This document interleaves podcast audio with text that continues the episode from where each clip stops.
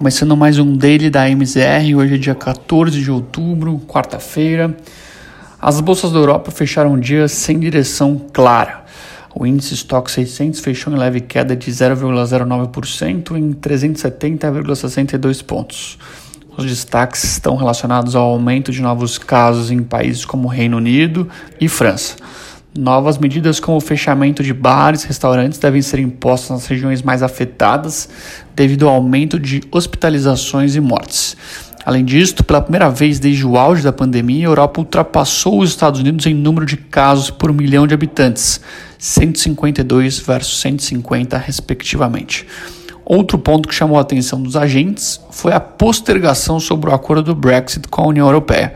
O prazo limite se encerraria amanhã, mas ambas as partes concordaram em estender a data para que se chegue a uma definição.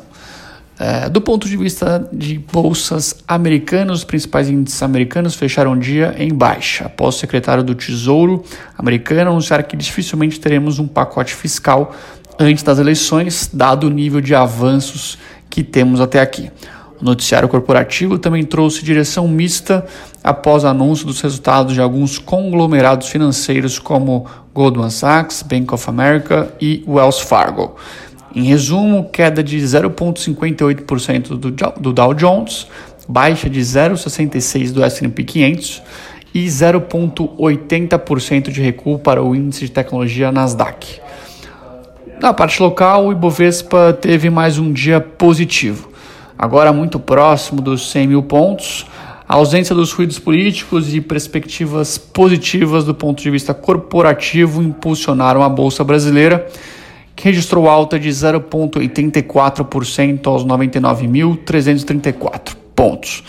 Chamou atenção hoje a notícia de que JBS resolveu as pendências jurídicas com os órgãos americanos e que a partir de agora o papel pode ser listado em bolsa nos Estados Unidos, de acordo com alguns especialistas. O papel hoje teve alta de mais de 9%, 9% no fechamento do pregão. Na parte de juros, o cenário de juros já foi marcado pela continuação do fechamento de toda a curva. Não tivemos nenhuma notícia relevante do ponto de vista fiscal, mas o mercado ainda precifica a ação conjunta entre o Tesouro Nacional e o Banco Central anunciado ao longo do dia de ontem.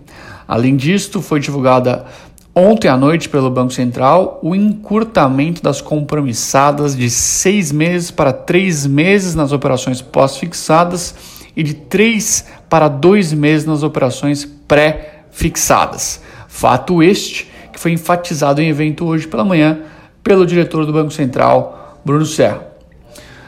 Na parte cambial, o dia foi marcado por uma alta modesta do dólar versus a moeda brasileira. As preocupações com relação à pauta fiscal e o financiamento do Renda Brasil continuam, mas o que mais pesou na sessão de hoje foi a preocupação com a disseminação do coronavírus em economias europeias e os novos fechamentos projetados.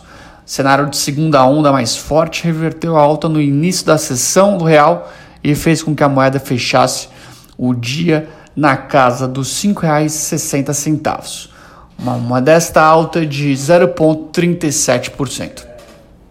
Com relação ao IFIX, principal índice de fundos imobiliários do mercado brasileiro, registramos hoje uma pequena alta de 0,05% aos 2.810 pontos. Bom, por hoje é isso, pessoal.